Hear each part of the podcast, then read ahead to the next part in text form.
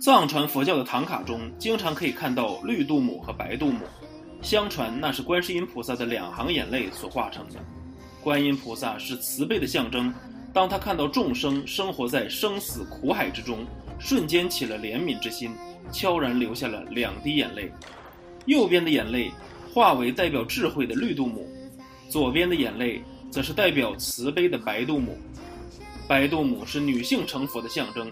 可以说是专门保护妇女儿童的，它赐予人们长寿和智慧，能消除病因灾劫，能增长寿命及福慧，斩断轮回之根，免除魔障瘟疫，有求必应。绿色代表了万物萌发，生机勃勃。绿度母以救人脱离灾难而著称，能够救天灾人祸等十六难。念绿度母心咒可以帮助美容养颜，青春永驻。